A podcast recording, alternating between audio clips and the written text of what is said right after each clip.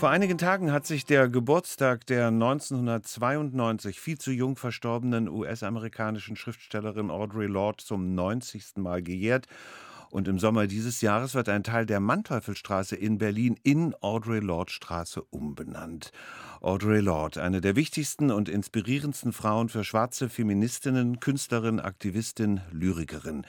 Eine gute Freundin war ihr die afrodeutsche Germanistin, Amerikanistin, Literaturwissenschaftlerin, Autorin und Herausgeberin Marion Kraft. Marion Kraft hat Texte von Audre Lorde übersetzt und inzwischen auch aktualisiert. Frau Kraft, herzlich willkommen bei RBB Kultur. Guten Tag. Dankeschön, Herr Klaus. Guten Tag.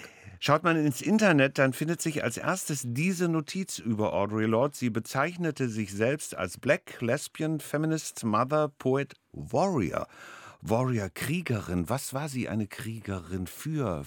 Gegen was war sie Kriegerin? Gegen vor allen Dingen, würde ich sagen, hat sie gekämpft gegen jegliche Form von Diskriminierung die war die erste eigentlich schon, die auf die Intersektionalität von Unterdrückungsmechanismen und Strukturen hingewiesen hat. Sie hat einmal gesagt, all oppressions intersect, also alle Unterdrückungen überschneiden sich.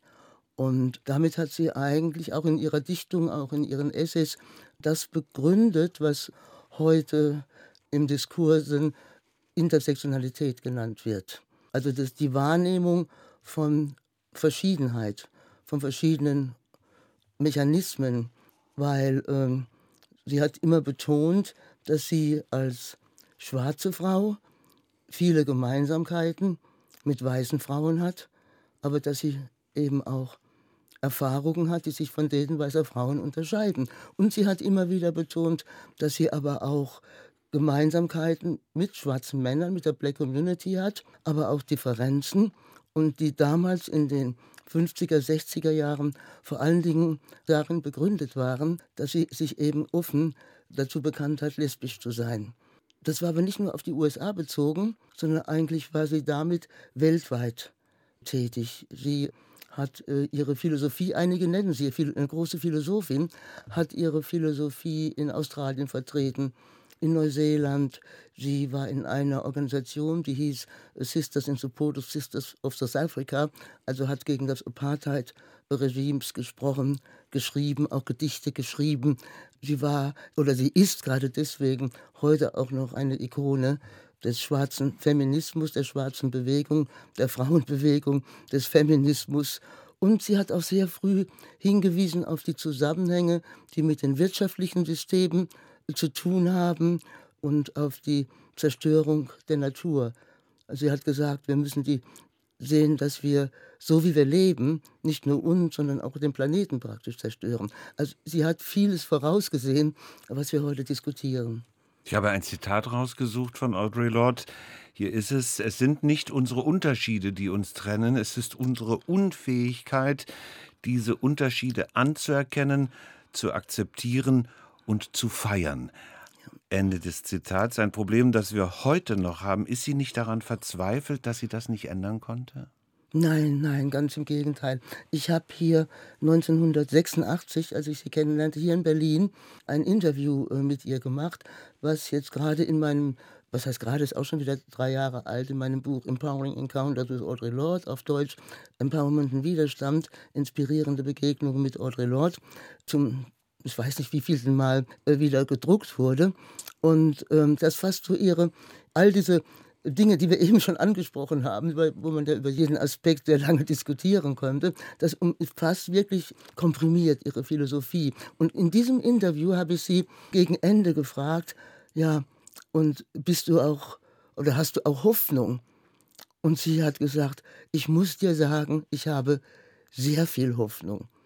Und dann hat sie aber hinzugefügt, aber diese Hoffnung gründet in dem Bewusstsein von all den Kräften und Mächten, die sich gegen uns verbündet haben. Und dann sagte sie ganz zum Schluss dieses Gesprächs, aber ich glaube, wir können es schaffen und wir schaffen es auch. Wir können es mit Freude schaffen. Und im, im, Original, also im Englischen, ist es so schön in diesem Interview, die Satzstellung ist ja eine andere, dass Freude das letzte Wort in diesem Gespräch ist. I think we can do it with joy. Und diese Freude, diese Lebensfreude, auch die Freude an den Kämpfen, die man für etwas Besseres, denen man sich für etwas Besseres aussetzt, die hat sie sehr intensiv gelebt, trotz ihrer damals schon fortgeschrittenen Krebserkrankung. Und das hat mich sehr berührt und beeindruckt. Krebserkrankung, sie konnte sehr, sehr schlecht sehen. Sie galt lange Zeit ja medizinisch betrachtet als blind. Mhm. Sie muss eine ungeheuer starke Frau gewesen sein, wenn man das liest, wie die gekämpft hat, was die alles gemacht hat. Sie hat ja auch in Deutschland gelehrt. Sie hat lange in Berlin gelebt, deshalb beispielsweise auch diese Straßenbenennung. Nun, können Sie einschätzen, woher sie diese schier unendliche Kraft bezogen hat? Sie hat, hat ja auch einen Roman geschrieben, also eine, eine Autobiografie oder einen autofiktionalen Text, die sie eine Mythobiografie äh, genannt hat. Und ganz am Anfang hat sie ähm, so eine Art Zitat vorangestellt, in dem es heißt, es ist die Kraft und die Stärke von Frauen, die mich am Leben erhalten haben. Und diese autofiktionale Erzählung fängt an mit ihrer Mutter und ihren ja, Vormüttern, wenn man so will, die ja aus der Karibik stammten, in die USA eingewandert sind wo sie auch in dem Text die Stärke dieser Frauen feiert und, und zelebriert. Und ich glaube, daher hat sie diese Kraft auch gewonnen, obwohl ich hier hinzufügen muss, äh, sie hatte durchaus kein unproblematisches Verhältnis zu ihrer Mutter, weil ihre Mutter eine andere Art und Weise hatte mit dem Umgang gegen Rassismus in den USA. Und äh, vielleicht war auch das so dieses dieses, äh, was sie früh als Tochter erfahren hat, so kann man diese Verhältnisse nicht bekämpfen, indem man sie ignoriert. Sie als Übersetzerin, als Freundin, haben Sie aus dem Übersetzen auch für sich selbst Kraft gezogen? Ja, erstmal aus der Lektüre im Original. Natürlich, ich habe sie kennengelernt, also ihre Texte kennengelernt, Ende der 70er Jahre während meines Studiums in den USA und war begeistert von ihr. Und als ich sie dann persönlich kennenlernte, war das ja, etwas ganz Besonderes. Und ich war mit ihnen eigentlich mit all ihren Texten schon vertraut. Nur die Übersetzung ist nochmal was anderes, weil man sich jedes Wort eben genauer anguckt. Und da ist eben die Frage, wie bringe ich das ins Deutsche? Weil viele Begriffe, dafür hat die deutsche Sprache leider keine Sprache. Sie hatte ja noch nicht mal einen Begriff für die Bezeichnung von schwarzen Menschen in Deutschland lange Zeit. Und ähm, da war auch Audre Lorde Impulsgeberin, indem sie schwarze Menschen, die schwarze junge Frauen in Berlin um sich gesammelt hat, versammelt hat, während sie an der, am John F. Kennedy Institut gelernt hat. Und unter ihnen Katharina Oguntoye, die gerade diesen Obermeier-Preis bekommen hat, und Maya Yim, die leider auch sehr früh verstorben ist, die gemeinsam dieses Buch Farbe bekennen, afrodeutsche Frauen auf den Spuren ihrer Geschichte herausgegeben haben. Und das war Audre Lords Wunsch oder Anregung oder Impuls, als sie sagte, ihr müsst euch sichtbar machen, ihr müsst eure Stimme erheben, ihr müsst euch gegenseitig und der Welt sichtbar machen. Und äh, dieses Buch äh, Farbe bekennen ist bis heute ja ein Klassiker, äh, sozusagen nach fast 40 Jahren der damals entstehenden äh, schwarzen Bewegung in Deutschland. Zu Gast bei mir hier auf RBB Kultur ist die Germanistin, Amerikanistin, Literaturwissenschaftlerin, Autorin und Herausgeberin Marion Kraft. Sie hat Texte von Audre Lorde übersetzt, inzwischen auch zum Teil aktualisiert. Und Frau Kraft, Sie haben im ersten Teil unseres Gespräches gesagt, das war wichtig für Audre Lorde, Frauen dazu zu ermutigen, Menschen dazu zu ermutigen, die eigene Geschichte zu befragen. Sie als Frau aus Gelsenkirchen, aus dem Pott, haben Sie sich davon auch ermutigen lassen? Ja, auf jeden Fall. Ich habe ja schon gesagt, ich war ihren Texten begegnet, bevor ich ihr begegnet äh, bin. Und ich habe auch damals, Anfang 90er, äh, meine Dissertation über afroamerikanische Autorinnen geschrieben. Und da war sie, waren ihre Texte für mich auch eine ganz große Inspiration neben, neben anderen Autorinnen. Äh, was mich an ihrem Werk besonders beeindruckt hat, war äh, diese, diese Offenheit, dieser Mut, mit dem sie die vielen, die vielen Selbst, die sie hatte, in sich ganz mutig anspricht und offen diskutiert und gleichzeitig immer wieder betont hat, ich bin nicht frei, solange irgendeine Frau noch nicht frei ist.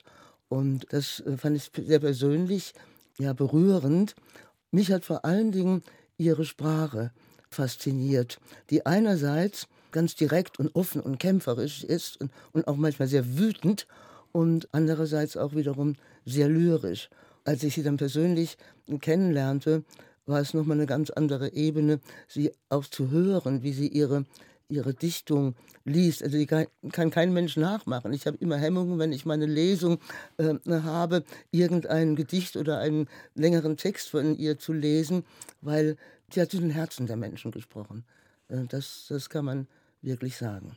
Jetzt sind Sie mir ein kleines bisschen weggewutscht, weil ich ja auch über Sie was erfahren möchte, Mario Kraft. Für Sie als Frau, Jahrgang 1946, in Gelsenkirchen geboren. Der Vater Amerikaner, die Mutter Deutsche, ein afrodeutscher Hintergrund. Wie schwer war es für Sie in Deutschland, Mut zu haben zum Leben im Alltag? Brauchten Sie den? Aber auf jeden Fall. Ich meine, Sie sprechen jetzt eine ähm, ziemlich schlimme Zeit an. Das ist die, die Nachkriegszeit in Deutschland. Und der Krieg war ja nicht vorbei. Ich meine, die Bomben, gut, die fielen nicht mehr und die Soldaten waren nicht mehr in den Straßen und in den Schützengräben. Aber der Krieg in den Köpfen, der ging ja weiter.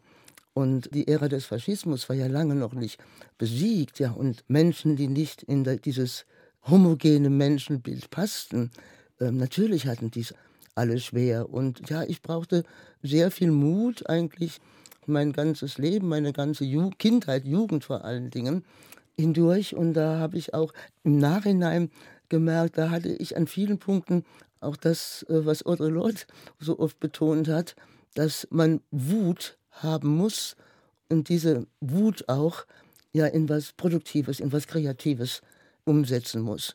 Und das ist nicht leicht. Und nach diesen in vielerlei Hinsicht ziemlich schweren Nachkriegsära als junge Frau dann kam der andere Aspekt der Isolation, wenn man so will, hinzu, weil ich kannte ja kaum andere schwarze Menschen. Und als ganz junge Frau war es so, dass man sie vielleicht auch gar nicht kennenlernen wollte, weil man eingeredet bekommen hat, ihr seid schlecht, ihr seid nicht gut und möglichst unsichtbar bleiben wollte aber dann doch unsichtbar zu werden, das hat eben diesen, diesen Mut erfordert. Und da war es ganz wichtig, dann in den frühen 80er Jahren wundervolle Menschen kennenzulernen in größeren Gruppen, die diese Erfahrungen teilten und die auch gesagt haben, wir müssen in der Öffentlichkeit auch irgendetwas bewirken. Und da ist ja dann auch sind ja Organisationen entstanden, die es ja heute noch aktiv gibt, wie die ISD, die Initiative Schwarze Menschen in Deutschland, oder ähm, ADEFRA, Schwarze Frauen in Deutschland. Und heutzutage gibt es ja eine ganze Reihe von afrikanischen, afrodiasporischen, äh, schwarzen Vereinen, Gruppen, Initiativen. Es war ja jetzt Anfang Februar, zu Beginn des Black History Months, war ja diese Veranstaltung im, im Bundestag zu Black Voices. Und da haben sich einige dieser Gruppeninitiativen vorgestellt. Also wir, sage ich jetzt mal, sind schon sichtbarer geworden, aber es bleibt dennoch viel zu tun, weil wir zurzeit ja in einer, in einer Situation leben, wo wir alle zusammen, also nicht nur Minderheiten, ja, achtsam sein müssen, dass Rechtstendenzen nicht in einen Rechtsruck umschwappen. Und äh, das sind eben solche Initiativen, Veranstaltungen, Plattformen und dergleichen wichtig sich ein Bewusstsein über Geschichte zu verschaffen. Und dazu kann ich vielleicht noch sagen, dass ja auch im Zusammenhang mit der Straßenumbenennung, die Sie erwähnt haben, im FAXB-Museum in Friedrichshain-Kreuzberg zurzeit, die wurde vor einer Woche eröffnet, eine Ausstellung mit Bildern aus dem persönlichen Besitz einer ihrer weißen Freundinnen hier, Dagmar Schulz, eröffnet wurde oder noch läuft bis zum Sommer, bis nach dieser Straßenumbenennung die sehr empfehlenswert ist. Es sind nicht sehr viele Bilder, aber um einen Eindruck auch in die Person Audre Lorde in verschiedenen Bereichen und Situationen zu bekommen. Also ist sehr, sehr empfehlenswert, würde ich äh, wirklich mal reinschauen. Danke für diese Empfehlung, für diesen Tipp. Ich habe gelesen, oder ich weiß es, Sie haben Texte neu übersetzt. Warum neu übersetzt? Ja, das haben Verlage an mich. Äh, ich habe ja nicht nur Audre Lorde übersetzt, sondern auch andere, äh, hauptsächlich äh, äh, afrodiasporische oder afroamerikanische Autorinnen. Warum werden Texte neu übersetzt? Ja, einmal gibt es einen ganz banalen Grund, weil sich die Sprache verändert. Also es ist nicht nur die vielen Rechtschreibreformen, die wir in den letzten Jahren hatten, sondern auch die Bedeutung vieler Begriffe. Und es gibt Dinge, die kann man einfach so nicht mehr heutzutage sagen, wie man sie vor 20, 30 Jahren gesagt hat. Und das ist auch gut so. Und da muss man neue Möglichkeiten äh, finden für neue Begriffe, Umschreibungen, ohne jetzt einen Text zu verändern. Und das haben jetzt auch viele Verlage erkannt, die Übersetzungen ins Deutsche, die jetzt 20, 30, 40 Jahre alt sind, jetzt neu übersetzen lassen, damit sie auch nicht nur der aktuellen Sprache, sondern auch äh, ja, dem aktuellen Bewusstsein angepasst sind. Wenn Sie an Audre Lorde denken, ganz persönlich, was ist da für Sie das Wichtigste? Eigentlich ist alles wichtig, aber persönlich gesehen jetzt ist das Wichtigste, sie auch in persönlichen Situationen erkannt zu haben. Aber sie konnte bei all ihrem Kämpferischen ungeheuer lustig sein. Sie hat gerne getanzt. Sie hat gerne gegessen, obwohl sie gegen Schluss ihrer Krankheit gar nicht mehr so essen konnte. Sie hat mich, da wohnte ich in, Bielefeld, äh, weil ich an der Uni unterrichtete, sie hat mich, habe ich sie zu einer Lesung eingeladen. Da hat sie mich zu Hause besucht und, und hat mit meiner damals knapp einjährigen Tochter gespielt. Und sie hat äh, mit Studierenden von mir geredet und, und, und gelacht. Und ja, sie war bei all dem, was sie erlebt hat und wogegen sie gekämpft hat, sie war ein, ein fröhlicher Mensch. Ich glaube, diese Freude am Leben hat sie allen Menschen, die mit ihr irgendwie in Kontakt gekommen sind, vermittelt. Gibt es eine Zeile, die Sie zitieren können, wo Sie sagen, ich liebe diese Zeile? Ja, ich habe ja schon einen zitiert. Es ist die Kraft und die Stärke von Frauen, die mich am Leben erhalten hat. Das ist eher so auch diese persönliche Seite. Und das andere ist der Titel eines ihrer berühmten Essays aus dem Band Sister Outsider. The Master's Tools will never dismantle the Master's House. Die Werkzeuge der Herrschenden werden niemals das Haus der Herrschenden einreißen. Zu Gast bei uns war bei RBB Kultur Marion Kraft.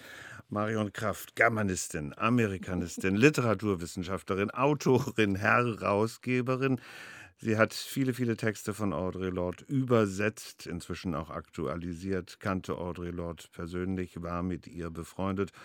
Audre Lorde, der inzwischen oder derzeit eine Ausstellung gewidmet ist. Sie sagen bitte nochmal, wo die Ausstellung ist. Im FAXB, also im Friedrichshain-Kreuzberg-Museum in Kreuzberg in der Adalbertstraße 95a.